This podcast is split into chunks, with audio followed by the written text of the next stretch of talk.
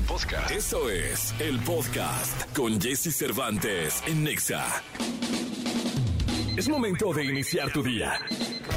Prepárate porque hemos reservado para tu mañana lo mejor en información del mundo de la música, entrevistas exclusivas, cine, televisión, espectáculos, tecnología, sexualidad, deportes y muchas risas. Deja que nuestro equipo de expertos colaboradores junto con Jesse Cervantes te demos los buenos días. Iniciamos.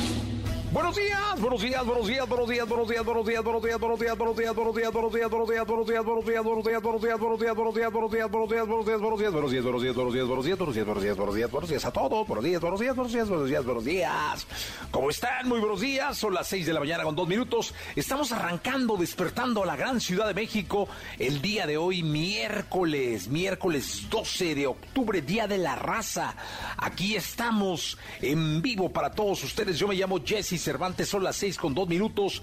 Después del himno nacional empezamos este programa de radio para todos ustedes. Seis con dos, que no se te haga tarde. Ajusta tu tiempo, tu reloj, tu vida, para que llegues justo a eh, lo que te hace producir, a tu trabajo, a lo que tengas que hacer. Ya levántate, despierta y si ya estás despierto, pues disfruta, produce, produce bien, sea honesto y contigo, ¿eh? que es la parte más importante. Siendo honesto contigo, eres honesto con los demás. Así que hoy es miércoles, mitad de semana. Faltan cuatro programas para que lleguemos a los 1500. Hoy estará con nosotros Daniel Abif. Daniel Abif hoy con nosotros. Además estará Gil Barrera, Gil Gilillo, Gil Gilillo, Gil Gilín, el hombre espectáculo de México. También estará Nicolás Romay Pinal, el niño maravilla, hablando de deportes. José Antonio Pontón con la tecnología, el consultorio abierto de la sexóloga Divari. Eh, estará la canción caliente del día de hoy, la Hot Song y muchísimas cosas más. Tendremos boletos, sorpresas, nos lo vamos a pasar increíble en nuestro programa que va hasta las 10 de la mañana. 10 de la mañana, este miércoles, mitad de semana, miércoles 12 de octubre.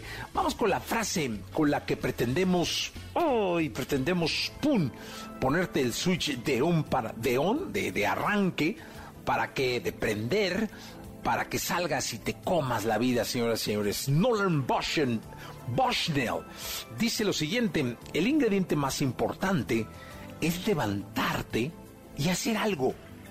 Así de simple.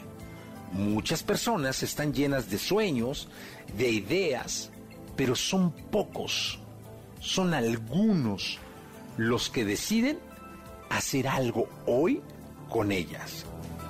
Ojo, oído, no mañana, no la próxima semana, no dentro de un mes, hoy. El nombre del juego es levantarte y hacer algo hoy. Es muy sencillo, solo es moverte, solo es accionarte, solo es trabajarte para que hoy hagas algo. El verdadero emprendedor actúa, no solo sueña. Y el actuar es lo que te hace avanzar, progresar, es lo que te hace diferenciarte de los demás. Y es bien sencillo. Es el ingrediente más importante de tu vida. Solo levantarte y hacer algo. Muy sencillo. Eso nos lo dice Nolan Bushnell y con eso arrancamos el programa del día de hoy. Vamos con música. Esto es Cabrón Yo Puedo de Mario Bautista que sonó extraordinario en el Multiverso Festival Digital. Son las 6.5. Empezamos. Toda la información del mundo del espectáculo con Gil Barrera, con Jesse Cervantes en Nexa.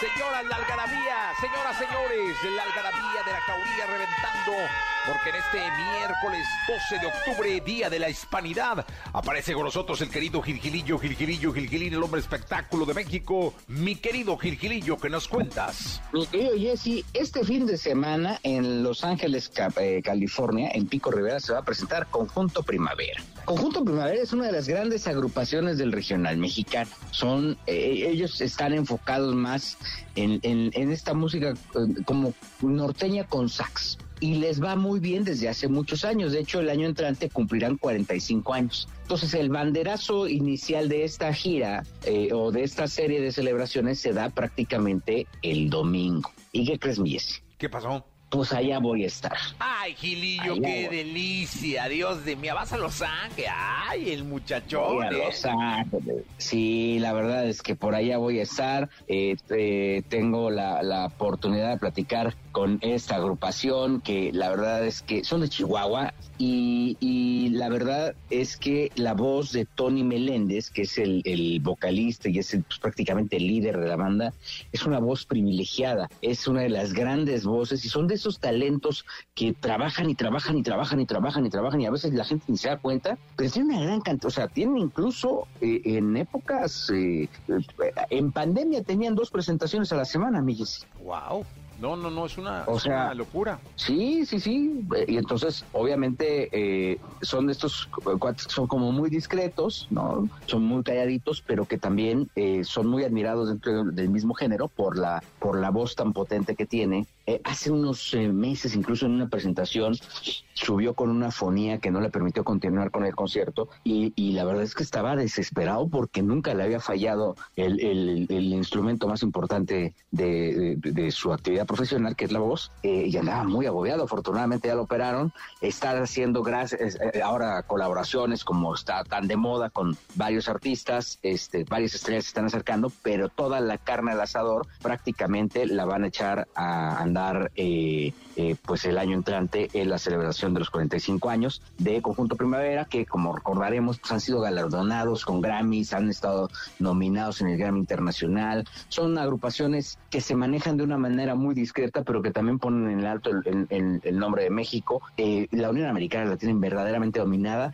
y toda esta parte del Bajío, este, eh, eh, Guanajuato, Querétaro, Michoacán, aún con su complejidad, son plazas importantes donde llegan, incluso los respetan. Son, me contaban que son de estas agrupaciones que incluso cuando pudieran presentarte, presentarse en una zona de conflicto por la cantidad de, por los actos violentos que pudieran haber alrededor de ella, este, pues el camión de conjunto primavera casi casi ni lo tocan, Wow, lo, no. lo- lo escoltan, no, Es que- no, es tienen es- un arraigo bien importante. Y es un clásico, ¿eh? O sea, la verdad es que Conjunto Primavera es de, de los clásicos clásicos de, de la música popular en México. Sí, sí, sí, o sea, son- y son, eh, insisto, eh, de estas agrupaciones que parecerían muy discretas, pero que tienen una gran cantidad de éxitos, una gran cantidad de discos vendidos, y evidentemente hoy eh, se refleja en las presentaciones de una manera muy tradicional, porque además también no van a, o sea, no, no buscan los lugarzotes, ¿sabes? Eso también les ha ayudado mucho. Sea, no les importa el aforo, lo que les importa es llevar su música por todos lados, y este eh, domingo estarán dándole el, banderan, el banderazo inicial a sus presentaciones, digamos que a, lo- a la celebración de los 45 años de trayectoria de esta, de esta agrupación, eh, eh, liderada por el querido eh, Tony Meléndez. eh, y bueno, pues este ahí estaremos pendientes de este Eso, arranque, mi querido Jesse. Oye, te encargo Ah, un llaverito, ¿no? soportándolos un poco. Te encargo, un llaverito, te encargo un llaverito de que diga Los Ángeles o algo, no seas así. Oye, oye, sí, mi Jessy, de hecho, de hecho sí, te iba a hablar para que me ayudes ahí a entrar porque también va a estar Camilo allá. Entonces pues le voy a decir al Jessy que se lleva ¿cómo bien no? con Camilo. Sí, le hablamos al Cami, le pedimos que, que, ahora sí que nos ponemos de acuerdo. Ya te voy a preguntar, ¿en qué vuelo te vas? ¿A qué? No, no, no, Miguel, y ahorita nos ponemos de acuerdo. Muchas gracias, Miguel. Pues en una, en una de esas nos vamos, mi Jessy, Sí, pues ¿qué está tiene? increíble, mi querido Gilillo, ¿qué te digo? Sí. No, hombre, nomás que esas dos horas luego me caen como lápida, pero sí, este, no- nos Sí. coordinamos, mi Gilillo. Ya, es- ya estás enterando y todo, ¿no? Pero bueno, muy bien, Jessy. Gracias, mi querido Oye. Gil, nos escuchamos en la segunda. Al rato les cuento cómo le fue a Adrián Uribe con, con el arranque de su programa. Ah, ándale. eh, no, ahí les cuento cómo le fue de rating. Órale, ya está. Lo mejor de los deportes con Nicolás Romay. Nicolás Romay. Con Jesse Cervantes en Exa.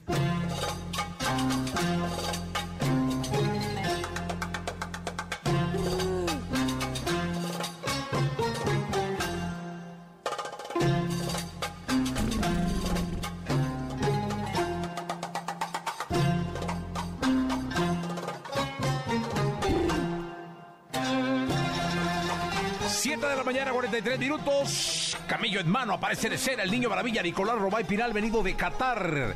El dojano en hombre fútbol, el hombre que lo sabe todo. El chiva número uno de este país, señoras, señores, Nicolás Romay Pinal, venga la algarabía de la jauría. El amigo de Peláez, el amigo de Vergara, el amigo de Cadena, el amigo de todos en el fútbol mexicano. ¿Cómo estás, mi querido Nicolache? Bien, Jesús, ¿tú? Bien, aquí tranquilo, echándote porras. Oye, ya, ya celebrar que se vaya un director deportivo. Pues te voy, en el chat ese que tengo de los rojinegros, no manches, cómo estuvo muy pero divertido. está raro, ¿no? Muy raro. Pero pues es que yo nunca había estado en un chat de fans, Ya, pero digo, de aficionados. Creo que Atlas tiene muchas más cosas que celebrar en los últimos años que Ah, esto, no, ¿eh? pero estos vatos son burborrascas. O sea, a ver, Nico, no manches. Son, bica- son bicampeones del fútbol Sí, mexicano. yo no sé. No, ahorita sí. todavía. No, hasta que acabe el torneo Sí, son sí. bicampeones del fútbol No, te mexicano. vamos a mostrar el chat ahí, risas y risas. Digo, entiendo la rivalidad perfectamente, pero creo que, caray, Atlas tiene muchas cosas que celebrar. Sí, no, no. Sí, no, yo lo sé, pero pues, se ríen y... ¿Y tú, y tú com- comentas algo o no? Aquí... no, la verdad es que estuvo muy chistoso. Esto me, ríe- me hace mucho reír. Sí, no, eso es Me muy bueno. mucha pero, pero no ahí, no echas. Yo lo que creo es que debieron haber sido varios. O sea, yo no creo que Peláez solo sea el responsable. Me parece un hombre de fútbol, un hombre honesto, un hombre comprometido, con ilusiones, que cuando llegó al banquillo prometió y prometió y prometió. No se le dieron las cosas. eh, decididamente no se le dieron las cosas. Ayer en la conferencia se nos hizo bolas con el asunto del fracaso. ¿Tenemos ese, ese, ese audio? Este, se nos hizo bolas con el tema, el concepto de fracaso. Ajá. Como que no lo tenía él muy clarillo. ¿No lo tenía muy claro? Este, pero pues la verdad es que me parece que Peláez debe seguir el fútbol mexicano. Eh, ahí en el club en hay, hay situaciones en la vida en las que se te dan las cosas y en las que no. En este momento no. Yo creo que va a regresar a algún club, este, o al periodismo deportivo, que es un hombre de fútbol. eh. Y es un hombre que sabe, que le sabe, que ha tenido éxitos importantes y que con las Chivas no pudo. O sea, no, no hubo manera, no se dieron las cosas, digamos, ¿no? Pero yo creo que ahí, ¡uf! quizá era el último que debió haberse ido, ¿no? Es lo que yo creo. Pero a lo mejor no es el único que se va todavía. ¿no? Puede ser el principio. Ayer Ricardo Peláez tiene una reunión. ¿Él con- se va o lo van? No, lo van. Y él lo dice ¿eh? y lo acepta. Y, y yo creo que eso es algo que, que hay que valorar porque pues, mm, nunca es fácil. Él tiene Mm. una reunión con Amaury Vergara y con el Consejo de- Deportivo. Él comenta que fue una gran reunión en donde le dijeron que ya no contaban con él. Y, y él así lo dice, ¿eh? Ya no contaban conmigo y estoy de acuerdo, y lo dice Ricardo, ¿no? Y estoy de acuerdo con su decisión, porque yo hubiera hecho lo mismo, porque entiendo que los resultados que se tuvieron no están a la altura de lo que representa Chivas, no están a la altura de lo que significa Chivas.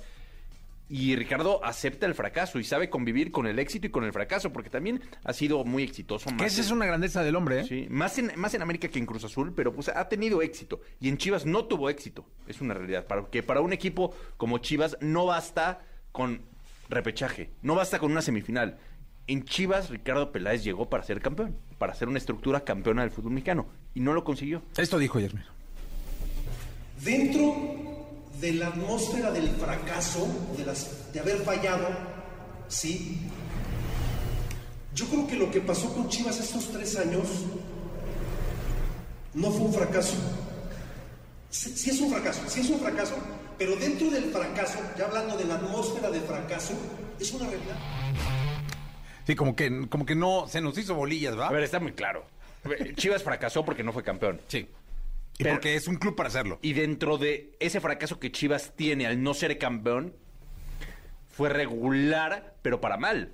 Porque fue constante en decir, pues sí, estamos calificando y sí están, pero, pero Chivas tiene que por lo menos estar en semifinales o en la final. Yo creo que eso es a lo que se refiere Ricardo Peláez. Nomás Pero que se nos hizo bolas. Se nos hizo bolas. Oye, dime una cosa, él va, va a seguir, yo imagino que en el periodismo deportivo ahorita o... Pues Yo creo que tomaron unas vacaciones, ¿no? Sí, pero en enero, el mundial lo vamos a ver, me imagino yo. Que yo, yo creo que... Sí, Debe, sí, debe ser, ¿no? puede ser. O sea, alguna televisora o algo. Sí. Él lo- ah, era muy buen Es eh, muy bueno. analista. Comentó el FIFA, ¿te acuerdas? El Sí, videojuego sí. con el No, perro no, Bermúdez. no, muy bien, lo, lo, lo- Sí, sí, lo hace muy bien Peláez. Sí, Si yo fuera Televisa lo, lo Te llamaría. lo, te lo llevarías. Urgente. Ah, urgente. Sí, claro. Al Mundial. Al mundial. Pues sí, les puedes estar dando una idea. La verdad es que si lo vemos, no está el horno para bollos. Sí. Ahí como que les faltan este, buenos analistas. O sea, sabes que el Mundial siempre llevan cartas importantes. Importantísimas, ¿no? sí. Siempre llevan cartas importantes. Él es una de ellas, ¿eh? Sí. La verdad. Veremos A mí qué es me parece un hombre de fútbol, ¿eh? Y con Chivas también, ¿eh? Veremos qué termina pasando con Chivas, qué director deportivo llega, qué otros cambios hace. ¿Ahorita quién se quedó? Nadie. Al frente. Nadie. No, nadie. Nadie. Está abandonado el club. Ahorita no hay director deportivo. Ok. No está abandonado porque hay un presidente que es Mauri Vergara, pero no está abandonado. Bueno, en, en ese, en ese Nadie. rubro, nadie. Nadie. Y yo creo que en las próximas semanas o días traerán a otro director deportivo que será el que tome la decisión de quién se queda, quién se va de jugadores, que también necesitas mover ahí cosas. ¿Tú dejarías de Cadena? técnico. No sé, si ya quitaste al director deportivo, ya no sé. Yo creo que no. Si hubieras continuado con la estructura de Peláez, Cadena, bueno, sí. Pero si ya quitaste el director deportivo y vas a traer a alguien nuevo, no. Él va a traer un Que técnico. traiga a su técnico. Claro. Y tiene mucho tiempo, Jesús. Mucho tiempo, porque estamos en octubre y el torneo empieza en enero. Hay mucho tiempo para que, o sea, no hay pretexto, para que planee, para que traiga refuerzos, para que haga todo lo que tiene que hacer. Sí, Es la nota, ¿no? Lo de Peláez. Bueno, ayer hubo partidos de la Champions, pero en México es la nota de ayer. ¿Estás de A ver, sí, pero también hoy hay cuartos de final. O sea, sí es la nota, sí es muy importante, sí es muy relevante, pero ya hoy hay cuartos de final de ida del fútbol mexicano. Sí, señor. Entonces, mérito para los que están ahí peleando, ¿no? Sí, también. Pues hay que darle mérito a los que están ahí peleando por, eh, por el título. Puebla contra América a las 7 de la noche y a las 9 Cruz Azul contra Monterrey. Cancha en el Estadio Azteca. ¿Crees que vaya la productora? No, hombre, ya no es de esas. Ya no es de esas, mi querido Nicolás. Ya ¿No? no es de esas. 9 de la noche, Cruz Azul Rayados. noche, Ya no es de esas. ¿No va a ir? No. Sí va a ir, dice que sí va a ir. Amor, que va a andar yendo. ¿Y tú le crees? Pues sí, va a llegar mañana. Es un juegazo, ¿eh? Es un partidazo. Juegazo. Y cuartos de final. Sí, señor. Y aparte es muy importante para Cruz Azul porque si no saca ventaja hoy en el Estadio Azteca, el partido de vuelta se complica mucho porque en caso de empate, los primeros de la tabla son los que califican. Oye, el potro contra el Rey Midas. Víctor Manuel Bucetich. Sí, señor. Sí. Va a estar bueno el juego, Va a ¿eh? ser buen partido. Dos hombres de- de- de- de- con mucha experiencia en el fútbol. Más Bucetich No, mucho y el, po- más. el Potro campeón del mundo sub-17, pero que apenas está teniendo sus primeros pasos en la Liga Pero MX, bien, lo está haciendo bien. Sí, yo también lo Buen creo. partido. ¿Qué, qué- ¿Hoy es, es el único? Son esos dos, no, Puebla contra América a las 7 de la noche. Ese está bueno también. Puebla contra América, porque Puebla ya Sansón contra, eh, contra... No diría, ¿eh? No, ¿No? diría que te des tanta la diferencia, la verdad. No, Puebla ha sido muy regular los últimos torneos. ¿Cuánta- ¿En qué posición quedó el Puebla? Puebla quedó en 8, ¿no? No sé. Sí, en 8. ¿Y la Chiva en 12? En 9. 9. Ah, Por eso se enfrentaron entre ellos. el 8 contra el... Contra el uno. Contra el 1. Sí. Este, en teoría, debería de ser el duelo más disparejo porque así lo marca la tabla. Pero Puebla del Arcamón ha sabido estar muy Sí, constante. cómo no, y ha pues, estado ahí peleando y Sí. luchando. Entonces, ojo con este partido. Le va a costar trabajo al Águila, ¿eh? Sí, yo también lo creo. En una de esas le cuesta, le cuesta más trabajo el Puebla que le hubiera costado la Chiva. Quién sabe, porque es un clásico. Yo creo. Estén como estén, tú sabes, un clásico. Estén ¿Hoy como quién gana? Yo creo que hoy empata Puebla y América y hoy Cruz Azul le gana a Monterrey. Muy bien, Nicolás Romay Pero por Pinal. diferencia mínima. ¿eh? The Wonder. 7.58. Nos escuchamos en la segunda. Platicamos en, en la segunda. La taza es de la productora, Jesús. Ah, caray, no la vi. Estoy viendo. Dice, feliz día del locutor, Celeste. Ah, no, me la prestó. ¿Pero es locutora? Mm, es la que dice... eh, Nicolás Romay. ¿Sabías que? Sabía, ella es, sí, sí es locutora. ¿Sabías que? Sí. Deportes ya duró mucho. Sí, Córtale. no, ya corta el Nico, porque no hay, no, no hay segunda. Porque no hay segunda, porque ya duró mucho. Nicolache, Ah. muchas gracias. Mira, este te lo perdiste en el, en el multiverso. Triunfó en grande Justin Quiles, AEO. ¿Tienes alguna duda con respecto al sexo? Aquí está el consultorio sexual con Alessia Divari en Jesse Cervantes en Exa.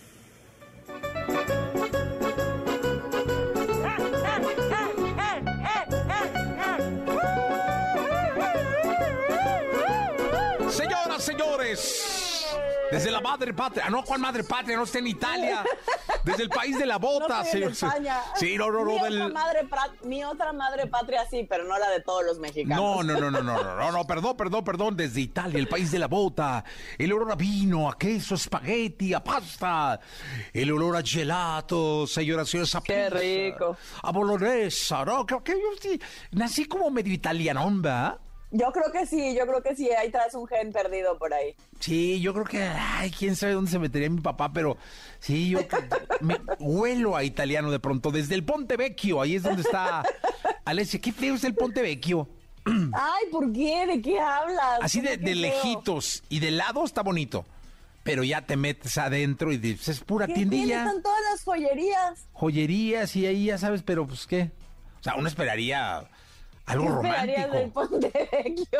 Pero no hay lo más romántico es, es gastarte un ferio no no no en comprarle Pero algo no, no, no, en regalarle una joya Sí, a tu no, ser amado. Eso no tiene nada de Bueno, y romántico. ahí generalmente, en me- justo en medio del Ponte Vecchio, casi siempre hay alguien que está tocando música en vivo. Che. ¿Y esos que piden permiso o se paran así de barbas? Sí, piden permiso. Tienes que tener un permiso. Sí. Con la policía. ¿Cómo le dicen a la policía ya? ¿Cómo se dice? Po- Policía. Policía. Ah, qué bonito lo pronuncia, qué bárbara. Qué cachón es usted cuando habla italiano. Yo, yo a veces me, se me ponen los pelos de punta.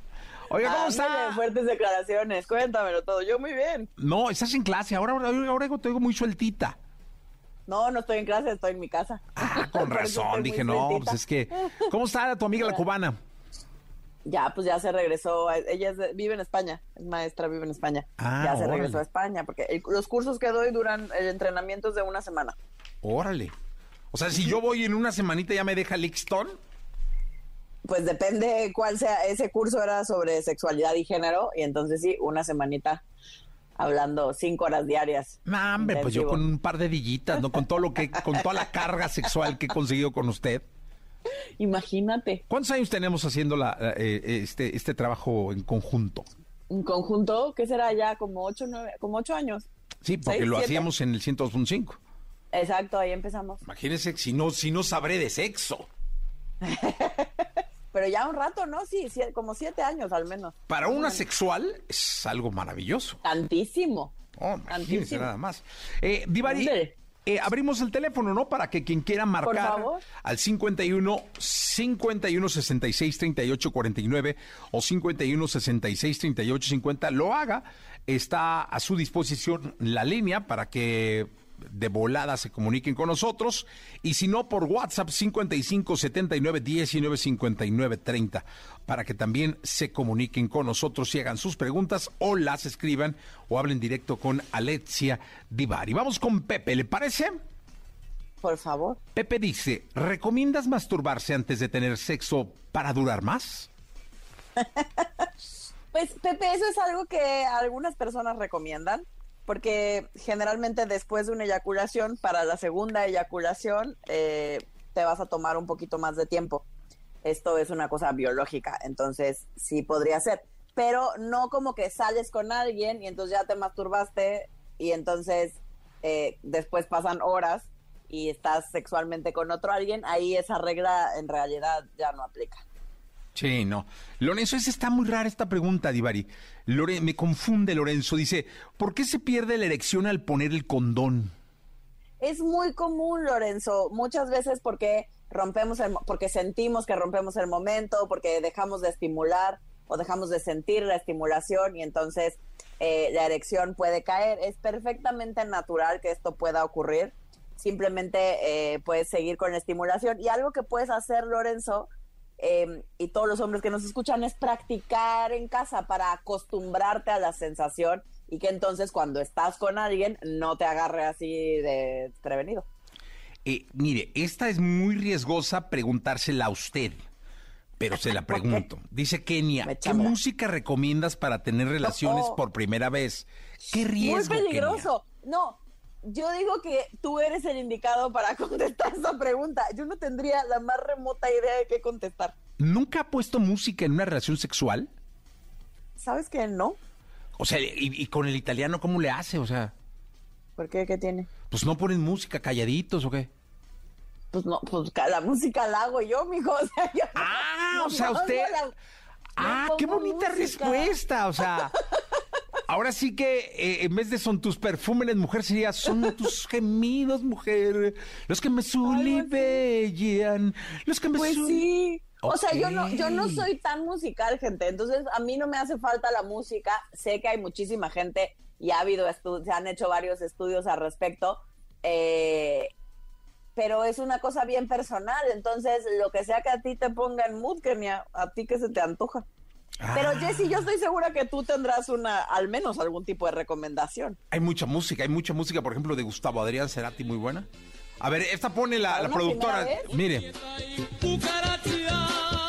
¿Cómo? Quiten eso. Para No, una no. primera vez, ¿eso qué? No, la productora, ya sabe, pues de Catepec para el mundo. Hay, hay, hay una parte de Catepec muy sensible y una, una parte de Catepec que, ay, Dios mío. Ella pertenece a la de, ay, Dios mío. Ay, Dios Hay mío. llamada telefónica, ¿quién habla? Hola, buenos días. Soy Buen- Jessica. Hola. Jessica, te escucha la Jessica. sexóloga en el Ponte Vecchio, en, en, en Palermo, iba a decir, no, en, eh, Florencia. Florencia, mijo. Cuéntamelo todo, Bueno, Jessica, ¿para qué soy buena? Buenos días. Antes que nada, un saludo. Siempre los escucho y me fascina que haya entrado mi llamada en vivo. Yay, qué bueno, Jessy. Hola, oye, tengo una cuestión. Fíjate que yo soy sobreviviente de cáncer de mama. Me hicieron Ajá. una mastectomía y Sí. después tuve la oportunidad de que me hicieran una reconstrucción. Pero, ¿sabes? Ok. Me cuesta mucho esa parte, el soltarme en ese ámbito, pues siempre está como esa pena, ¿no? De que pues no te vean igual y de que te ves completamente diferente. Sí, lo entiendo perfecto, Jessy. Hay, hay, mm, esto es una de las cosas que tristemente se habla poco, ¿no? Cuando hay algún tipo de, como en, el- como en tu caso, ¿no? Que hubo una mastectomía y luego una reconstrucción. eh, Claro. tenemos, nos da vergüenza y sentimos que nuestro cuerpo no es el mismo y que, ¿no? O sea, todo lo que tiene que ver con la imagen corporal se ve, se ve afectada muchas veces. Em, pero ahí hay mucho trabajo que hacer, Jessy, en realidad trabajo de aceptación corporal y de, y de apreciar lo más valioso que es que estamos aquí, me uno porque yo también tuve cáncer, aunque no de mama. Em, y me parece que es, eh, es el tema tiene que ver con aceptar, aceptar que el cuerpo cambia y que está bien, aceptar que eso en realidad de verlo como algo terrible y como qué triste que entonces ya no son igual y que ya no están de la misma manera y que mi cuerpo cambió, me parece que es el recordatorio de que estás viva. Sí, definitivamente sí. Y, y más allá de que de, aceptación, porque creo que es súper importante y, siempre que puedo comparto mi testimonio y se me hace, pues como para que la gente y las chicas se den cuenta, ¿no? Que aún después de haber Ujú. tenido cáncer y que justo te notas tan diferente, el estar viva es un privilegio. Pero sí es una realidad que cuesta muchísimo trabajo Claro. o que alguien más te vea. Es así como, uy, qué vergüenza. Claro, claro, porque nos ponen en un estado súper vulnerable y como lo hemos platicado en otras ocasiones, Jess y yo aquí en el programa, me parece que justo tiene que ver con abrazar nuestra vulnerabilidad, con atrever a mostrarnos y con, y con celebrar la vida y eso tiene que ver con celebrar nuestros cuerpos como quiera que sean. Ay, qué hermosa. Muchas gracias. Jessy, te mando un saludo. Muchísimas gracias. Yo te mando un beso muy Un grande. abrazote, Muchísimas Jessica, gracias. Gracias Gracias por, gracias por estar acá. Qué, qué productiva llamada, querida sexóloga. Aparte, estamos en el mes de, de la lucha contra el cáncer de mama, ¿no? ¿Qué, ¿Octubre? Eso me dice la productora. creo que sí. Sí, sí, sí. Me está diciendo, "Bueno, saque usted de onda. que no, ni todo el mundo asiente, querida. No, eh, no, sí, sí, sí, no, yo no lo tenía presente, pero es verdad, es verdad, sí. Pues téngalo, téngalo, no se ya le lo vaya. tengo, ya lo tengo presente ahora. Fíjese, aquí dice Ameyale, esta está buena. ¿Por qué en los moteles hay espejos por todas partes? Pues depende del motel al que vayas, a Meyali. No todos los moteles tienen espejos por todas partes. Pero es, es eh, tiene que ver con, eh, hay ciertas prácticas sexuales, hay mucha gente que disfruta de mirarse al espejo eh, mientras está teniendo un encuentro sexual. Sí, no, es como para que te vean encuerado o, o que te vean encuerado, pues por todos Sí, lados. pero ¿no? hay quien se erotiza de su propia imagen y o de la imagen en conjunto. O, o puede ser que se eroticen de, de verse ellos teniendo relaciones, Sí, es sí. decir, de, de verme a mí eh, y- y- y entregado o entregada, de verme a mí sintiendo, gozando. Sí, sí, también puede ser, por supuesto. Qué bonito, qué bonito que lo dije yo y nada más usted me dijo que sí. O me dio el avión, quién sabe, pero qué bonito. No, no, es cierto. Hay mucha gente que disfruta de la autoimagen, o sea, de mirarse a sí misma o a sí mismo durante un encuentro sexual y de- se, se autoerotiza con, con su cuerpo, con su cara, con sus gestos. Sí, claro. Javier dice, ¿por qué a algunas personas les gusta tener relaciones sexuales con calcetas? Porque les da frío, Javier. ¿Será eso? No, bueno, es un tema, es un tema visual. Hay una parte donde incluso hubo una investigación en algún punto, ya hace algunos años, y dicen que ayuda por el tener los pies calientitos, como al desempeño sexual. Pero al final también es un gusto visual. Hay a quien le erotiza la sensación también, por ejemplo, físicamente la sensación del contacto con la piel, las calcetas, o visualmente cómo se ve, eh, o el hecho de que eh, no es estereotípicamente sensual y entonces rompo una regla no dicha de la sensualidad y eso me prende. Hay muchas razones por las cuales podría gustarme. Eh, su público está al teléfono, Alessia Divari. Bueno, hola. Hola. Hola, buenos días o buenas tardes. Buenos días. Eh, mi nombre es Rubí y quisiera Edith. preguntarte, bueno, yo también soy psicóloga, nada más que no soy sexóloga. Eh, Ajá. Tengo una paciente que me refiere que su esposo es eyaculador precoz y ya por toda la descripción que me dio, sí lo es. Entonces quisiera Parece que saber sí. si me puedes recomendar algún libro para que yo lo cheque y proporcionarle ejercicios a, a- en pareja, ¿no? Para que lo hagas en, en pareja. Oye, Pues, eh, a ver, puede- es- es-. ¿él es multieyaculador precoz o solo eyaculador precoz? No, eyaculador precoz, O sea, no es multieyaculador precoz. no. Ah, pues que eso ya es. Seguramente, oye, seguramente, seguramente ya va de también gane. es multi. seguramente también es multi, pero no se lo ha dicho. Seguramente también es multi. Eh, el tema es que mm, específicamente para el tema de la eyaculación precoz, desde mi punto de vista, yo no trabajo eh, con ejercicios como tal, o sea, los ejercicios forman parte de, pero no es donde yo creo que vale la pena centrarse, sino en trabajar justo eh, la deconstrucción de la sexualidad, es decir, que la no genitalización, porque eso es parte de lo que mantiene el síntoma, como Ah, en este caso la eyaculación. ¿Me explico? O sea, más Sí, bien sí, lo que sí. tendrías que apoyarles es a que se, a que el encuentro sexual no tenga no se centre en la penetración con el pene de la pareja en este caso. Sí, es, bueno, yo se los he recomendado, por ejemplo, otras prácticas sexuales, pero aparte mi paciente es poco tolerante, porque Uy. tiene otras situaciones, ¿no? O sea, hay otras situaciones ahí ancladas, pero ok, sí se los recomendaré nuevamente a los dos. Oye, Va y de libros aquí busqué, yo googleé libros para eyaculación precoz. Dice, potencia, potencia tu energía con pan. Todos esos, todos esos tienen que ver con técnicas que en lo personal yo no, a mí No no, me gustan. ¿Cómo solucionar pero la eyaculación diría, precoz, si manual de autoayuda? Sobre, sobre técnicas, lee El hombre multiorgásmico de Mantak Chia. Ah, ese estará bueno. ¿Cómo se llama? El hombre multiorgásmico de Ah. Mantak Chia. Ese pídanmelo, ¿no? Digo, no voy a hacer. Sí, Está, ese libro está, está bueno. Ay, oye, eh, muchísimas gracias por la llamada. gracias, Gracias, a ustedes, buenos días, adiós. Oye, usted está asesorando psicólogos. Yo aquí dando, yo aquí dando supervisión en ¿Qué- vivo. pero qué bueno, oiga, que, eso, eso le da a usted un peso ante el público muy cabrón. Es como, es la sexóloga, la que ayuda a los Óigame. psicólogos. ¿Viste? Sí, tengo mis grupos de supervisión también, es padre. Ah, oye, ¿por qué no me mete a uno? Porque tienes que ser terapeuta, mijo, y trabajar. Pero escondida, no, no, es que soy re chismoso, o sea, nada más yo no, no, No, opino, pues, no sí, nada, o sea, póngame el nombre de un terapeuta. A ver, dígame aquí, Jauría, ¿cuál nombre de un terapeuta podríamos tener ahorita? El doctor, No. el doctor Que no, No. oye, sí, sería muy poco Octavio profesional de mi Gascón, por ejemplo, puedo ser el doctor Octavio Gascón, va a estar aquí supervisando en silencio, una supervisión. ¿no? Ándale, Entonces, Yo nomás estoy viendo ahí el chismecillo, no, ay, que fulanita, que dije, que no sé. ¿Se puede? O Genaro. No, no, qué poco profesional de mi parte. ¿por qué? ¿Pero Mejor por qué? contestemos otra duda. No, ándale, méteme un- a varios grupillos, pues más para el chisme. pues por eso, ¿no? Mejor te platico los chismes después. Em, Giuseppe a Butorini, ¿a poco no está no? buenísimo ese? El doctor Giuseppe Butorini estará con, van a decir, ¿qué pedo está Giuseppe Butorini en el grupo? No, hasta se van a, le juro que hasta el grupo se tensaría de seguro. tener al doctor Giuseppe Butorini. Y luego Giuseppe le da la buona mattina. Y No, me tomo un chingue, el vato ya llegó. Ni se dice buena matina. Ah, no, ¿cómo se dice? Buongiorno. Ah, buongiorno a todos. Y se acabuche.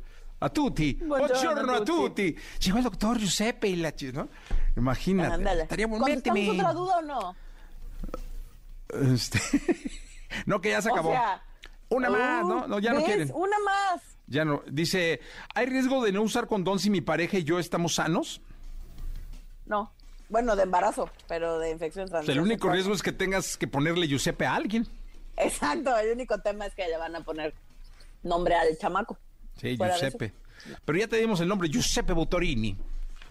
Oiga, métame ese grupo, estaría buenísimo. Que no, bueno, entonces ya, ya acabamos, ya me Ya, voy. ya acabamos, ya, váyase. Ya me puedo ir. Cuídese mucho. La tecnología, tecnología, sus avances, gadgets, lo más novedoso. José Antonio Pontón en Jesse Cervantes en Nexa. Perdóname, mi amor, ser tan guapo. Vámonos tendidos, qué gritos. ¡Qué bárbaro! Qué gritos, qué gritos. ¡Qué bárbaro, Pontón! ¡Qué belleza! ¡Qué hombre tan hermoso! ¡Dios de mi alma! Oye, pues es que de tanto ya que me dicen martes y miércoles en una de esas sí me animo con el OnlyFans y yo estoy viendo ya unos números interesantes, pero tiene sus bemoles, ¿eh? Oye, te has tardado, Pontón. Me he tardado, sí. Pues es Seamos que no socios, yo te tomo las fotos. yo- Dame un, un Diego. Profesional, Sí, así. no, hombre, Claro. no, no. Te van a ver unas nachotas impresionantes. Y Pues todo, a ver no, de no. dónde, porque... No, no, ahí por el Photoshop hace todo. Ah, ah bueno, así sí, Y así lo sí. logra todo.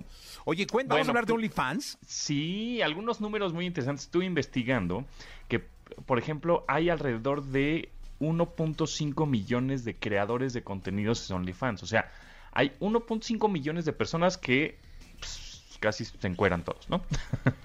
en esta plataforma. Eh, de las cuales el 97% son mujeres. Y por ahí también, eh, bueno, desde, por ejemplo, ubican a, ¿se acuerdan de la Mars? La Mars Aguirre, Sí. que fue muy, bueno, pues ahí anda también, ahí andan del OnlyFans.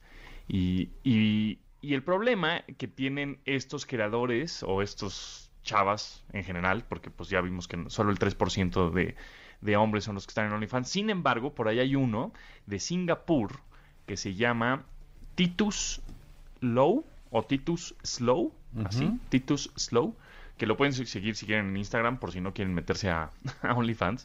O sea, ahí es un galanazo ahí con bien mamey. Bueno, Titus Slow es de Singapur. El problema es que en Singapur la pornografía está mal vista, es decir, es ilegal. Bueno, no mal vista, es más bien es ilegal. Entonces, pues les da miedo, obviamente, a todos los usuarios de Singapur, que hay varios, pues que los metan al bote. Es más, a este Titus Slow ya lo fueron a agarrar la policía. Así como, oye, pues es que estás este, subiendo material eh, muy explícito a las redes y pues eso es ilegal aquí en este país, así que pues al bote. Entonces, eso, eh, el, el- aquí el, el problema es también la piratería que se está generando a través de todos estos contenidos. Porque, por ejemplo, en, el, en diciembre de 2019, ¿no? Ante, prepandemia prácticamente, había solo 100.000 creadores de OnlyFans. O sea, 100.000 personas, 100.000 chavos, chavas, que an- se andaban ahí medio encuerando, ¿no? Pero ya actualmente ya hay un millón y medio de usuarios. Más bien, de creadores, porque usuarios hay más de 100 millones de usuarios que generan eh, mensualmente 200 millones de dólares al mes, que están repartidos pues por ese 97% de mujeres prácticamente. Entonces, em, aquí la queja ahora de los creadores es que pues OnlyFans no ve por sus derechos, es decir, eh, por la piratería. Entonces, cada uno de estos creadores tiene que ir buscando en dónde están sus imágenes para quitarlas de ahí, ¿no? De páginas pues piratas, eh, no sé, de otras redes sociales, etcétera. Porque pues obviamente una persona paga la suscripción o le paga a su creador, pues le hace un screenshot, ¿no? O descarga Claro, la claro. foto y la sube a otro lado y ya, ¿no? Entonces, eh, evidentemente los creadores dicen, chale, pues qué onda, ahora sí la piratería me está pegando. Y por otro lado dice, pues OnlyFans, pues yo tampoco puedo hacer mucho.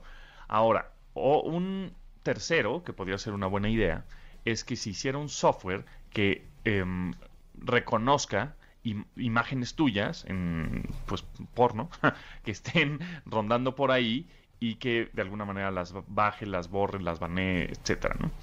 Que bueno, eso estaría interesante, pero es un, es un software, pues tendría que ser muy robusto con inteligencia artificial y eso se puede, pero es muy caro. Entonces, bueno, pues los los creadores se andan quejando mucho de la piratería, que evidentemente hay mucha, ¿no?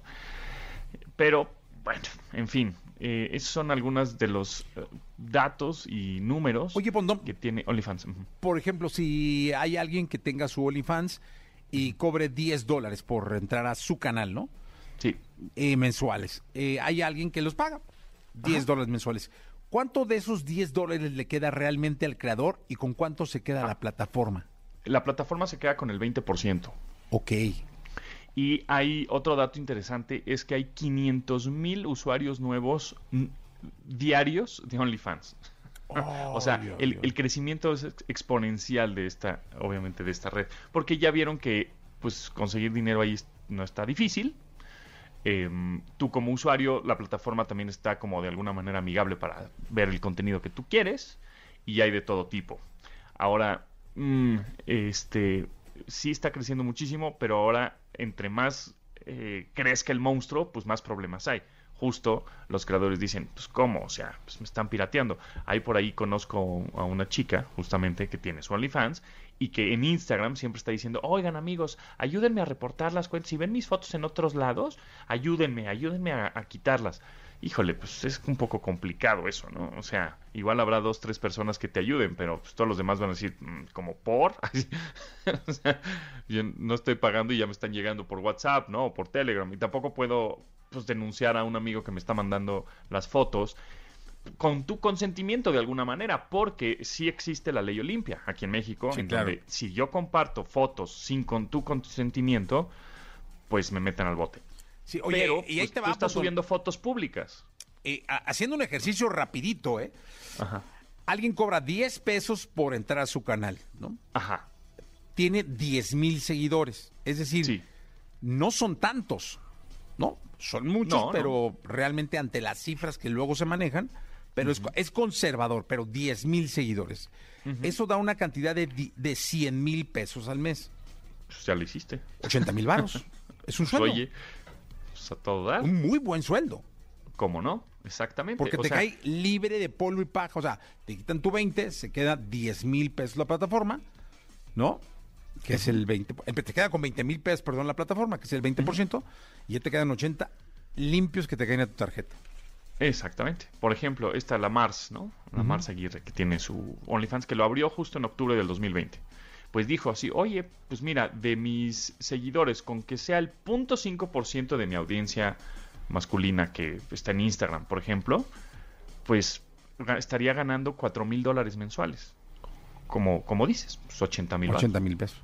Ahí está. Sí, no, no, pues es una fuente de ingreso ahorita importante para muchas personas. por estar subiendo fotos, pues así más este eh, atrevidas a esta red social. Y, y es por eso que subió exponencialmente también en la pandemia. En la pandemia Sí, este, no, estuvo de, no en mayo del 2020, 480, o 450 mil creadores. ¿no? Uf. Pero en febrero de 2021, o sea, un año después, un millón y medio casi. o sea, dijeron, "Mm, aquí está el business, ¿no? Oye, Y, pues, Pontón, yo hago que te veas nalgón, te lo juro. Pero yo abramos. soy tu manager, ¿no? Sí, oye, con el 10 que me des, si llegamos a los. que cobramos 15 varitos, que es muy barato. No, hombre, nos va re bien, Pontón. Sí, pero pues hay que invertir, le, le tengo que meter este mucho tiempo al gimnasio. Échale ganas, que luego vienes aquí, te dan conchas y, to- y todo. No, Ese Pontón. es el problema. Tenemos sí. que bajar de peso primero. Tenemos que bajar de peso, me poner mam- mamé y hago ya reseñas, unboxings, encuerado. Ahí está. ¡Oh! Eso sería una cosa brutal. Sería un éxito. No, hombre, Pontónico, gracias. Y cuando sea, avísanos para promoverlo y ser parte. Exacto, exacto. Serán los primeros en, en estar metidos en esta nueva industria. Podemos hacer una promoción que sea encuérate con, con Pontón. Ándale, exacto, y hacemos un unboxing este Encuerados juntos. Solo Un encuerados. dúo. Exactamente. Gracias, Pontón. Toda la información del mundo del espectáculo con Gil Barrera, con Jesse Cervantes en Nexa. Bien, llegó el momento de la segunda de espectáculos con el querido Gil Gilillo, Gil Gilillo, Gil Gilir, el hombre espectáculo de México. Mi querido Gil Gilillo, ¿qué nos cuentas? Vamos a hablar de los ratings que tanto le gustan. Ay, a ver, Gilillo. A Venga, venga, venga, venga, venga, venga, venga, Porque, venga, pues, venga, venga, es venga. como- luego escriben así de, ay, pon los ratings. y- ¿Cómo le fue a Adrián Uribe? Pues a eso, a eso voy, mi querido. ¡Ay, fíjate qué que nervios! Esto fue, fue un arranque, fue un buen arranque. ¿eh? La verdad es que, mira, es un, un late night show, habíamos comentado en este espacio que siempre es un tema, ¿no? No Sí. es fácil hacerlo, hay que es- estructurarlo bien, escribirlo. Y mira, de noche y sin sueño tuvo 1.792.000.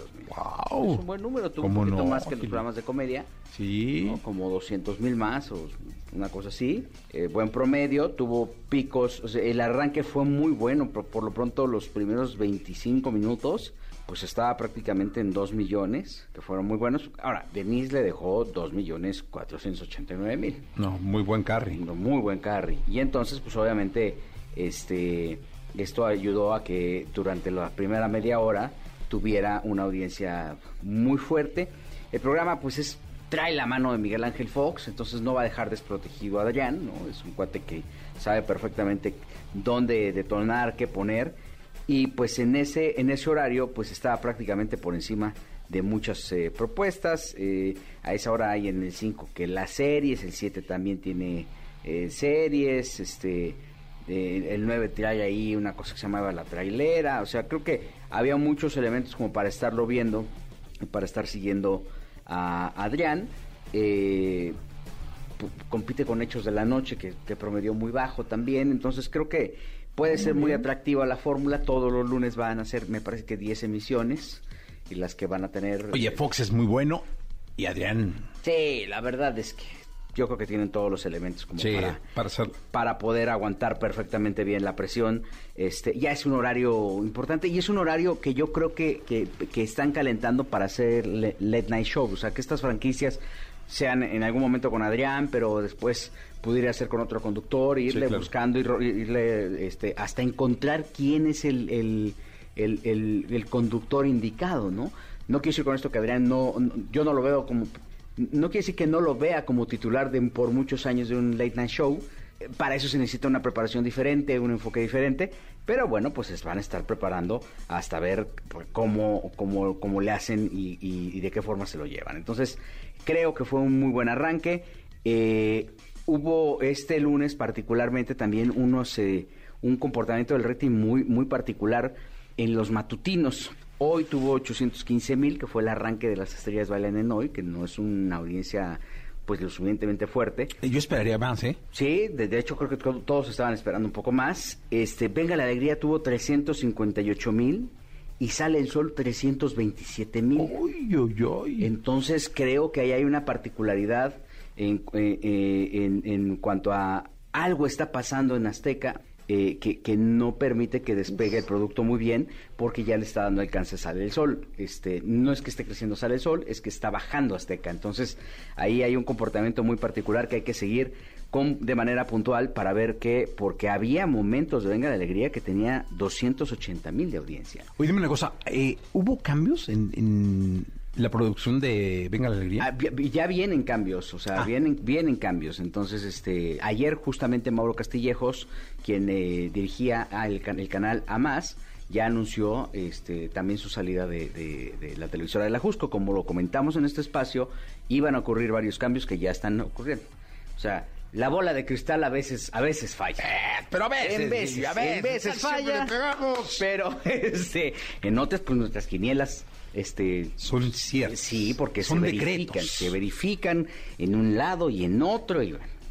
Entonces, este, vienen cambios, vendrán ajustes y sí, todo esto es derivado de una caída que tiene en su audiencia pues van a estar haciéndole ajustes hasta que le peguen y obviamente eh, es más complejo porque lo tienen que hacer de, de- con bisturí porque tampoco hay lana para hacer grandes movimientos, ¿no? Entonces ahorita con lo que hay hay que tratar de economizar y ver hasta dónde puedes llevarte una programación para no afectarlo tanto. Y viene el cambio de horario ventaneando también la próxima semana que también va a tener su repercusión, ¿no? ¿Cómo se han quejado, eh? Sí. Sí, se han quejado durísimo. Mi querido Gilgilillo, nos escuchamos el día de mañana. Mi Jessy, buenos días a todos. Buenos días. Lo mejor de los deportes con Nicolás Romay. Nicolás Romay. Con Jesse Cervantes en Exa. Bien, llegó el momento de la segunda de deportes con Nicolás Romay Pinal, el niño maravilla, mi querido Nicolás. ¿Qué cuentas de nuevo en esta segunda de deportes? ¿Viste la Champions o no, Jesús? Esto, ¿Sabes qué? qué? No me había pasado, ayer me pasó. Estuve picoteando partidos. Qué interesante es eso, ¿no? Luego, lo que pasa es que luego le cambias a uno, te enredas tantito y te, te meten gol en el otro. Entonces ya te regresa la repetición. O sea, sí, se pone bien. Bien. Qué juega el Madrid, caray. Bien. No importa lo que pase, bien juega Aunque empató el día de ayer, bueno, Sí. rescata el empate en el último minuto, pero eh, juega bien el Madrid contra el Shakhtar Donetsk, uno por uno, y el Real Madrid con esto tiene 10 puntos, está prácticamente clasificado ya a la siguiente ronda. Ayer fue una jornada complicada para equipos importantes, ¿eh? París Saint-Germain empató con Benfica también. Increíble lo del París porque pues, con el plantel que tiene debería de dominar. Y sí es líder de grupo, sí tiene Messi no jugó, puntos ¿eh? Estaba en la grada con la esposa. con Antonella. Sí. Pero independientemente de que esté o no, caray, el plantel del París, Ah, ¿estás no, de acuerdo no, que No, no, a ver. y va, va líder, pero con ocho puntos en cuatro partidos. Benfica también tiene ocho, eh, ocho puntos y la Juventus yo creo que es el gran fracaso. Tres puntos tiene la Juventus. eh. Sí, caray. Increíble lo de, lo de la Juventus.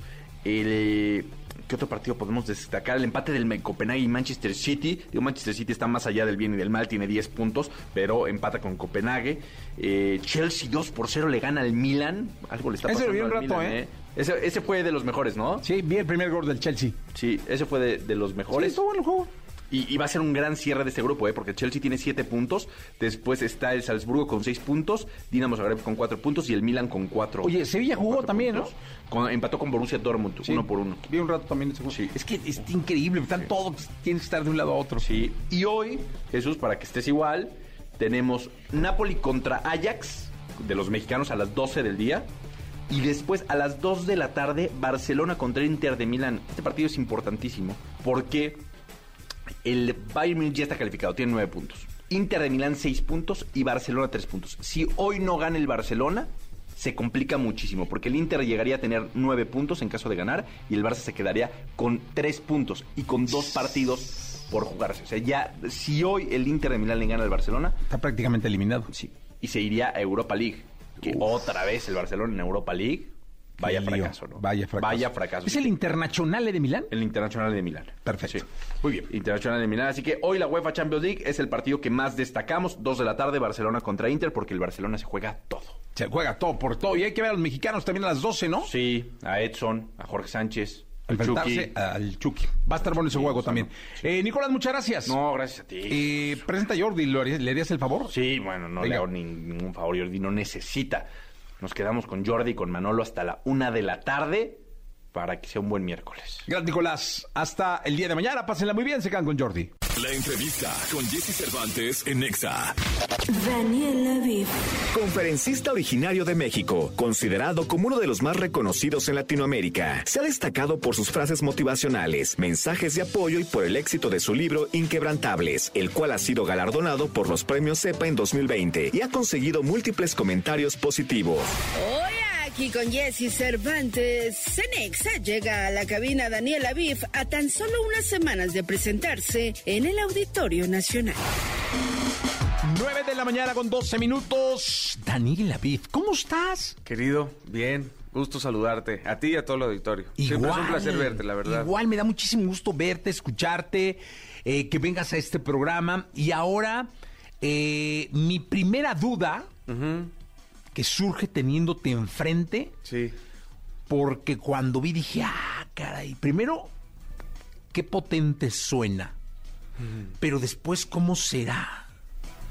¿Cómo es el rugido de Daniel Aviv? Ah, creo que es más bien dicho primero un gruñido anticipado a rugir. Creo que es un asunto no de violencia ni de confrontación, porque creo que un hombre fuerte es el que sabe que puede hacerte daño, pero decide no hacerlo en muchos sentidos. Eh, a veces he rugido también herido, eso también es una, es una realidad. Eh, he tenido que defender con uñas y con dientes lo mío, porque a veces la vida busca encastillarte, meterte en esos muros, porque uno termina siendo eh, rodeado, ¿no? Por, digamos, eh, invasores de tu propia felicidad. Y he tenido que salir a, a rugir. Nunca he sido un tipo eh, que se queda estático a las, a las confrontaciones. Eh, nunca me he permitido decir esa historia de a mí no me gustan los problemas. De hecho, considero que la vida sin adversarios es, es, es inercia, es, es muy aburrida. Pero es un, es un, es un rugido firme, pero siempre en la mesa del, del, del amor.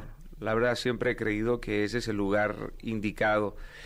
Y ojo, el amor no representa fragilidad. A veces se confunde ser bueno con ser estúpido, ¿verdad? Y yo soy alguien muy firme en mis, en mis, en mis convicciones. Y soy alguien que va y, y no me gustan las vaguedades. Me gusta poner las cosas rápido en la mesa, resolver las cosas. Suelo ser bastante claro con, con los asuntos y no permito que mis, mis problemas vayan tomando eh, raíces profundas y se vayan fortaleciendo. Entonces digamos que ese es mi, es- ese es mi rugido. También he sido devorado y, y la mayor de las ocasiones en las que he sido devorado, he sido devorado por mis propios miedos también, por mis propios vacíos, por mis propias angustias, que es muy, que es muy, que es muy válido, ¿verdad? Eh, y, y bueno, pues to- todos los días he tenido que decidir de qué lado está la libertad, si adentro de la jaula o afuera de la, o afuera de la jaula. Ver a un león rugir adentro de una jaula seguirá siendo un león. a veces estamos domesticados, ¿verdad? Entonces, yo por lo menos no he querido que este mundo me domestique del todo, que me arranque pues cierta parte salvaje que uno necesita para avanzar en, en un lugar cada día más mutante. Hay una parte que me llama la atención. Dices que muchas veces eh, ser bueno se puede llegar a confundir con ser estúpido. Sí, yo creo que sí. ¿Y ser malo es ser ojete? ¿O ser malo es ser estricto? ¿Ser duro es ser ojete? No, yo creo que, yo creo que eh, la, la, la maldad eh, tiene, tiene hasta virtudes de ser profesional, ¿no? la, los buenos suelen ser muy entusiastas también, ¿no? Y carecen de enfoque hasta de dominio propio. No, yo creo que, yo creo que la, maldad eh, proviene del estado putrefacto del corazón del, individuo universal porque es ahí en donde se gesta realmente todo lo malo que nos rodea en el, en el mundo. Y yo no creo que haya alguien que carezca de maldad, ¿no? Yo creo que hay que aprender claramente a, a dominar esa, esa, esa maldad. Y también el contexto en el que uno se pueda desenvolver suele ser lo que determina eh, qué es qué es malo y también qué es qué es bueno, ¿verdad? Eh, uno puede amar en ignorancia, querido. Tú puedes defender a alguien que amas golpeando a otra persona y a lo mejor tiene tantas variantes que puedes encontrar ciertas formas de, de justificarlo. Pero yo puedo entender la violencia, pero no puedo justificar la violencia. Me, me explico. Son dos líneas eh, que se dividen, pero que son casi imperceptibles. Y también hay un momento para ser frío, que ser frío no es ser no es ser malo, ¿no? Ni ser ni ser ojete, la verdad. A mí me dicen, "Puta, tú te has hecho un vato este frío. Bueno, no sé si sea frío, a lo mejor me reservo el calor para las personas indicadas, cabrón, ¿no? También uno tiene que cuidar su, su intimidad, ¿no? Porque nuestros fracasos generan más morbo que nuestras victorias. Y hay espacios donde uno no debería dejar pasar a todo el mundo, ¿no? El corazón es un lugar sagrado. Y para entrar ahí hay que quitarse los zapatos. Y luego dejas entrar a cualquier persona que viene y te deja un kilo de mojón ahí. Pues no. Entonces hay que ser, hay que ser cuidadosos. Y la gente confunde ser malo con ya no ser el mismo, güey. Ya no eres, ya, ¿cómo has cambiado, cabrón? Otra gracias a Dios, carnal. Y tú sigues siendo el mismo. Si ya cambió la música, el arte, el cine, ¿y tú como para cuándo, no? Entonces, habría que ver el contexto en donde alguien te llama malo. Claramente hay una maldad que es, este, clara. Eh, yo he encontrado bondad en las cárceles, querido. Cuando visito las cárceles, he encontrado gente que ha sido tocada por la redención, ¿no? Por el verdadero arrepentimiento, no por el remordimiento, porque el remordimiento es otra cosa, pero el arrepentimiento, pues sí tiene una capacidad de transformar la existencia y la naturaleza del, del ser humano. Eh, Pero yo creo que el, por eso estoy especializándome en criminalística, Jessy, precisamente porque la mente humana me, me, me apasiona, ¿no? Me apasiona cómo el ser humano tiene la capacidad de poner el pecho delante de una bala para salvar a alguien y esa misma persona tiene la capacidad de jalar un gatillo para arrancarle la vida a alguien en un momento de ira, ¿no? En donde clausuras tu pensamiento crítico y te dejas guiar por una reacción. Tú conoces más a una persona por una reacción que por una acción. Sí, claro. Más, conoces más a alguien por cómo se va que, cómo, que por cómo llega. Entonces, el, el ser humano pues vive en esa divergencia. En esa, tú nunca has matado a nadie, ¿no? Pero No, has tenido no. las ganas de matar a alguien. Pues en, en- en una de esas, este, no sé. este, Pues no sé, a lo mejor, pues yo, yo conozco hermanos este, que aman y siguen a Dios y ponen su pescadito de cristiano en su coche y se les cruza un camión y se convierten en el mismísimo diablo. Sí. Entonces. Es que yo, yo creo que todos tenemos un, un don de, de- de malos y un don, o sea, un, un pedazo de malo y un pedazo de bueno. Y hay momentos en donde también parece justificable, ¿no? En donde hoy ha sido tan, tan humillado, tan vejado, tan abusado. Hay una película que me, que me encanta que se llama Relatos Salvajes de un argentino director, Daniel. eh, y ahí hay un personaje que hace Darín, que se llama el licenciado Bombita. ¿Nunca la has visto? No. Es extraordinaria esa película porque narra un par de historias que se entrelazan, pero este personaje es esa persona bondadosa, tolerante, eh, cariñosa, respetuosa, entregada a su labor y en el día a día pues va recibiendo una cantidad de golpes, de, de engaños, de humillaciones, que el corazón se le va poniendo calloso, ¿no? Se le va, se le va rompiendo poco a poco y llega justamente ese momento en donde el switch se le bota.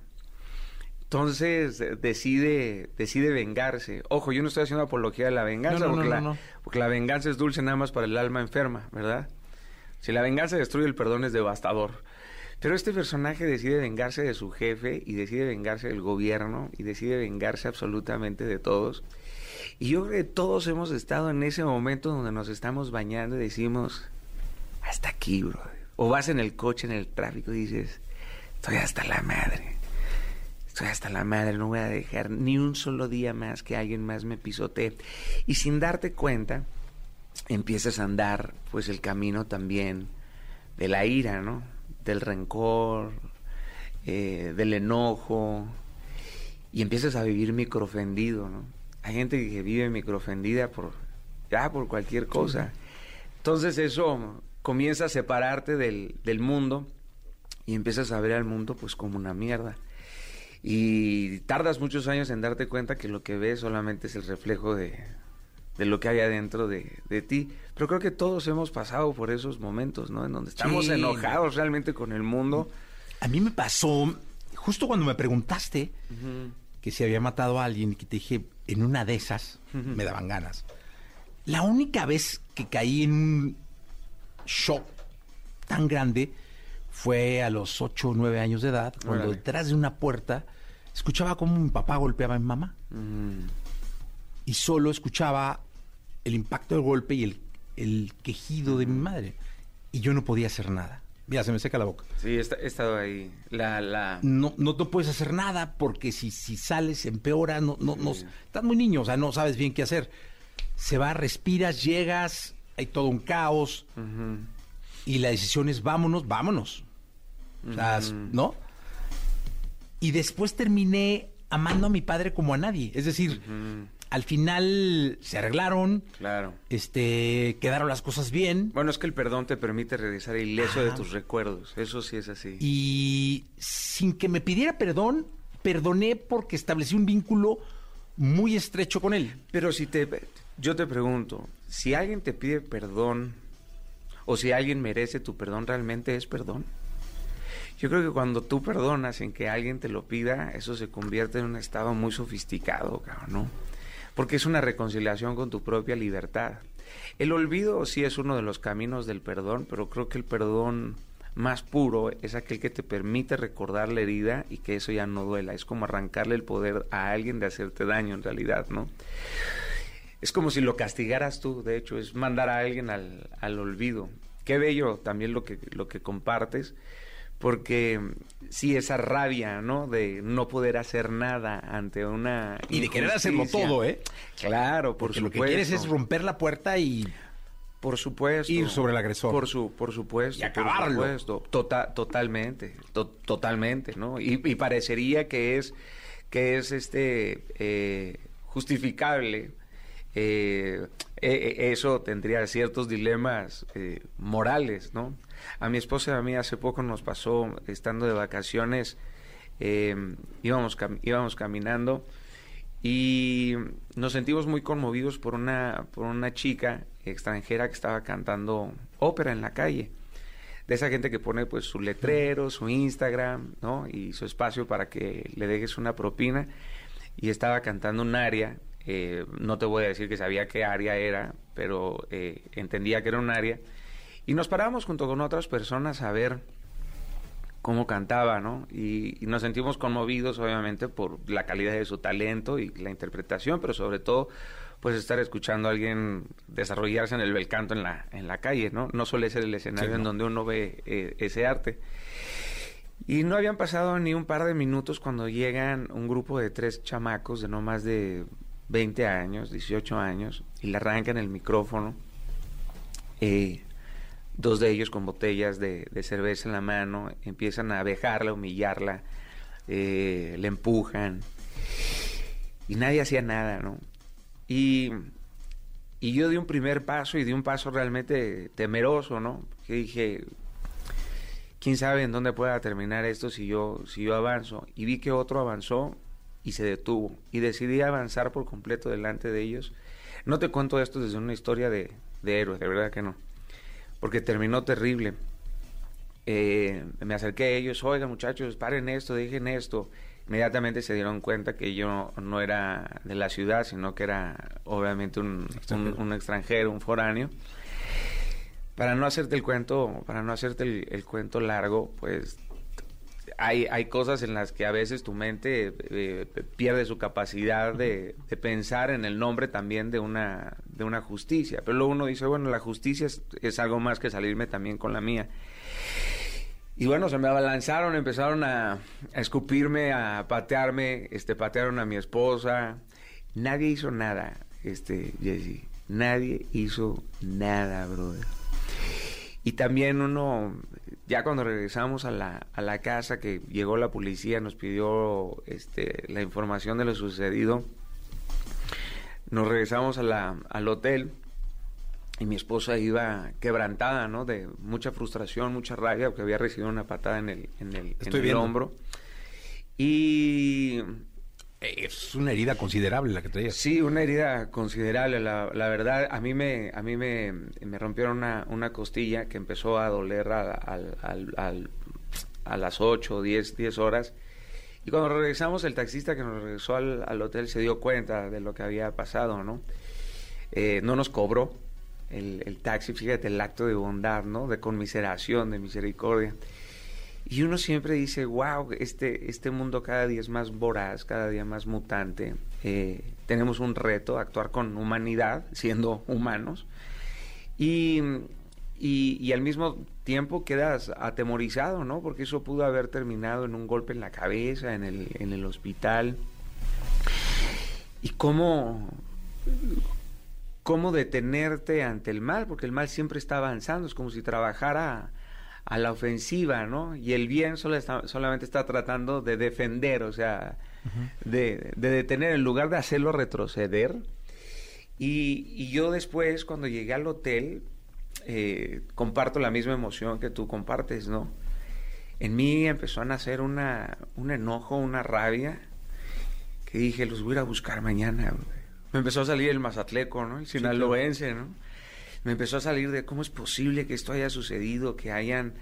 eh, porque en mi cabeza realmente no cabe cómo alguien pueda hacer eso. Eh, entiendo que hay que hay infiernos terrenales, esos y peores, ¿verdad? A, no- a nuestro alrededor. Pero, pero en mí nació, o sea, había un, un genuino sentir de, de enojo, ¿no? De, de ir y, y topármelos y, y hacer y hacer justicia por con la propia mano, ¿verdad? mano, sí.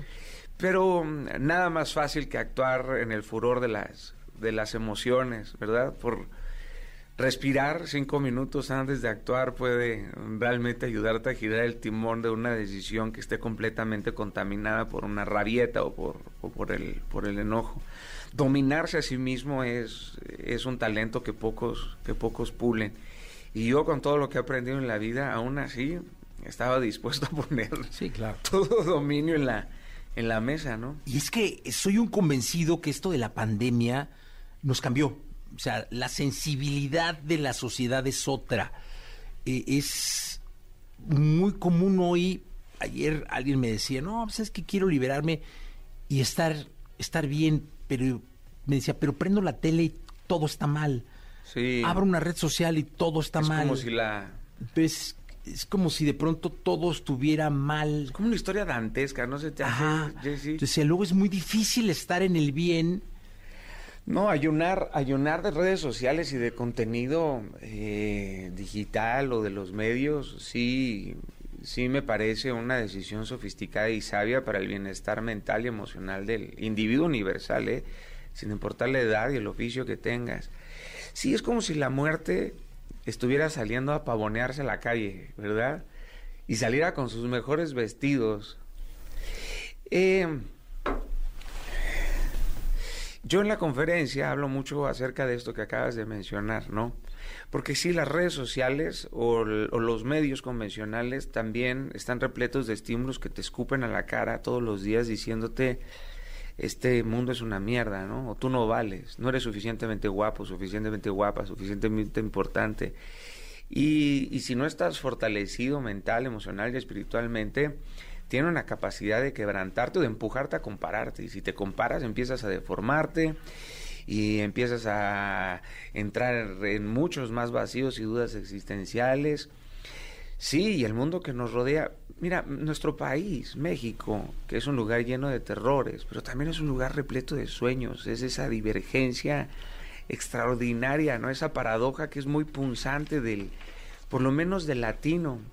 Y ahora que he estado recorriendo Latinoamérica, te puedo decir que es casi el mismo pulso que se vive en, en, en- toda Latinoamérica, con sus enormes diferencias claramente entre culturas marginales, economías debilitadas, este, circunstancias más complejas que, que otras, claramente la circunstancia de Cuba o de Nicaragua o de Venezuela a nuestra circunstancia este, no, no tiene un punto de partida, aunque sigue, aunque México tiene probablemente ciertos síntomas, pero son los mismos síntomas que hay en, en, toda, en toda Latinoamérica, es este terror.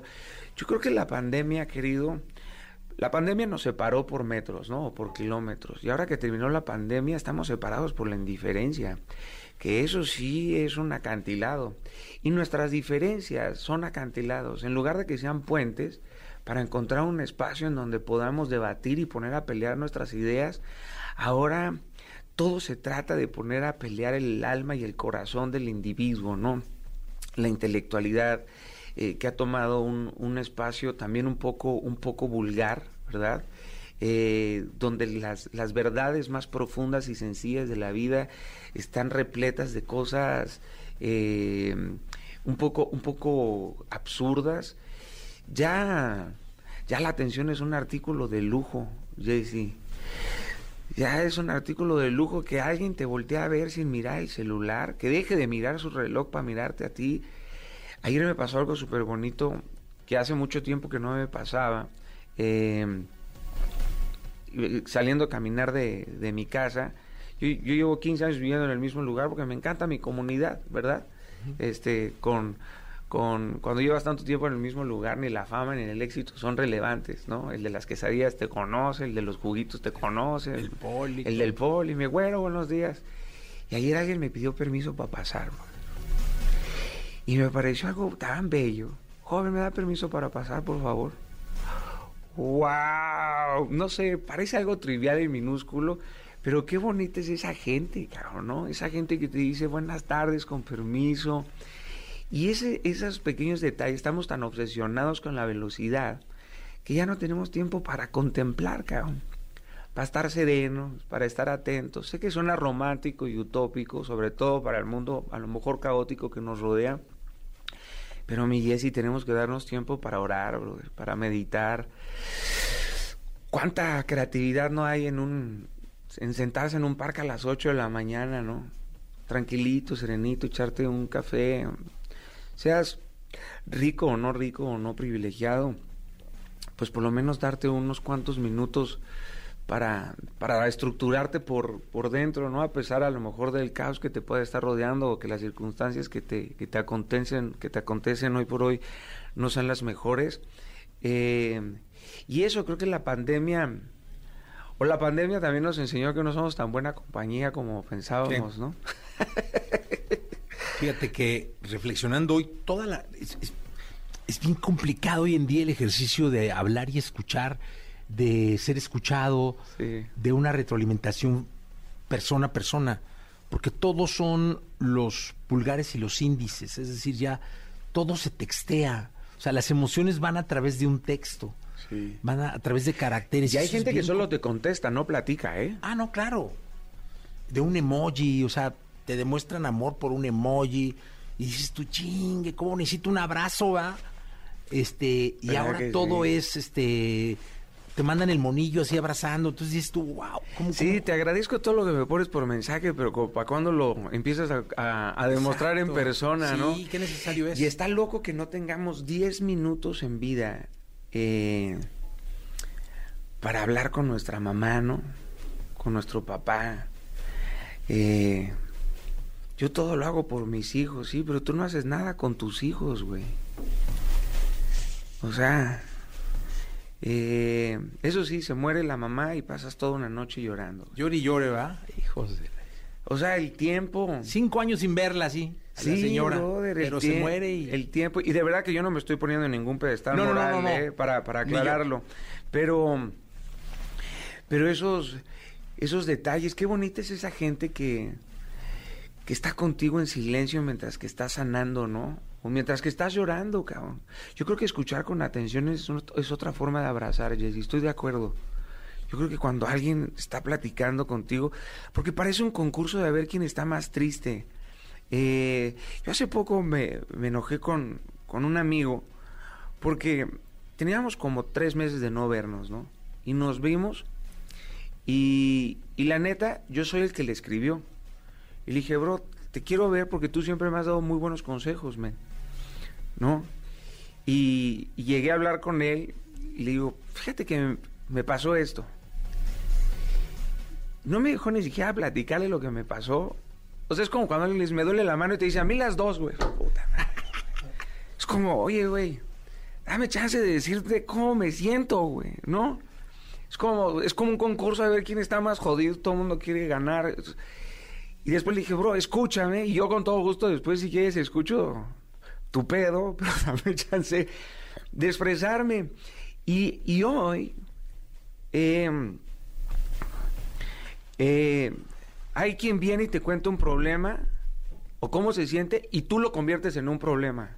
Oye, si te vienen a contar cómo se siente, no lo conviertas en un pedo.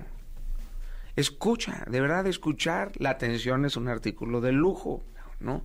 Y yo creo que por eso, este, nos vamos encastillando, ¿no? Nos vamos, se, se le van poniendo callos al corazón, se nos va haciendo duro. Y la dureza de corazón te hace, te hace rígido, cabrón. Eh, te hace creer que ya no necesitas a nadie, eh, te enamoras de la soledad y luego ya no sabes estar con nadie cuando te enamoras de la soledad, cabrón, ¿no?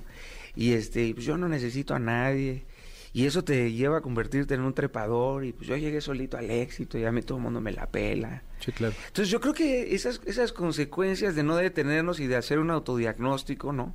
O de pedir ayuda, de ir a terapia. Eso ya, ya ser vulnerable es un acto revolucionario, ¿no? Sí. Decir, me- decirle a alguien me siento de la, de la, de la fregada y, y, y que te digan cómo te puedo ayudar, cabrón, ¿no? Y aunque la verdad es que el primer piropo debería de venir del güey del espejo, ¿no? Decirle, Eso. decirle al del espejo, te prometo ayudarte, cuidarte, protegerte, te juro amarte todos los días de mi vida. El, el tema del amor propio eh, no es un juego, ¿no? Es, no, no, no, es, no es un juego.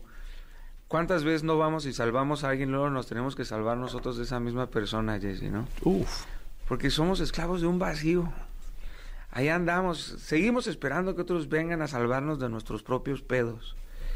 Y nadie nos va a salvar de nuestras propias mezquindades, nadie, o sea, ni tu esposa, ni tu papá, ni tu mamá, Na- nadie, nadie, nadie, nadie, nadie, nadie. Entonces, hacernos responsables de, pues, de nuestros hábitos o de del amor, del amor, del amor propio. Tú le preguntas a alguien qué ama y casi nunca pone su nombre en esa lista. No, es, es que yo creo que del 100%, el 100% dice un hombre que no es el de él. Sí, sí, sí. Porque sí, es muy sí. común.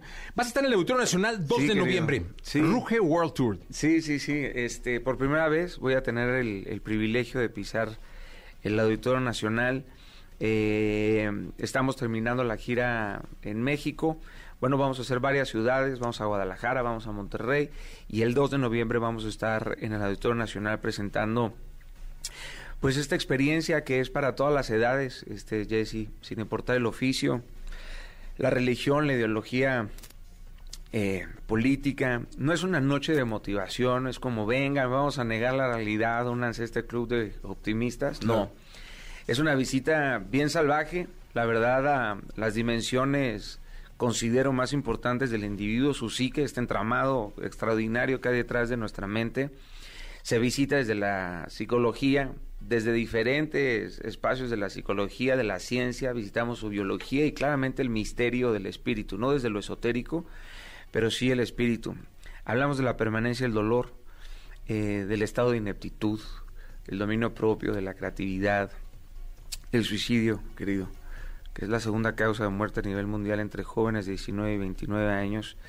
Hablamos de la salud mental, emocional y espiritual, que debería ser un imperativo global. Eh, lamentablemente Latinoamérica no tiene un país eh, que tenga un plan de prevención para este, este estado eh, tan, tan, tan delicado, ¿verdad? Porque el suicidio no es de cobardes ni, ni, de, ni de valientes. A todos se nos puede estrellar esa idea en, en algún momento de la, de la vida y pues, aprender que la felicidad no perdona también la cobardía, pero que tampoco debemos de creer que la felicidad es de lunes a domingo, ¿no? Eh, no se puede fingir perfección. Hablamos de los miedos, cómo desmantelar algunos, algunos miedos que nos dejan apáticos, paralizados. Eh, hablamos de la familia, eh, del, del amor, del, del matrimonio, de las, de las relaciones interpersonales, del, del liderazgo también.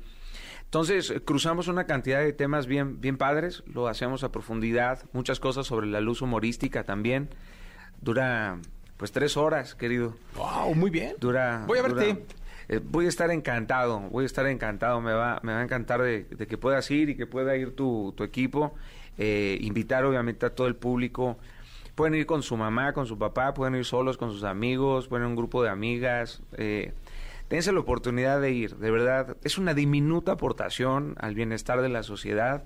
Eh, y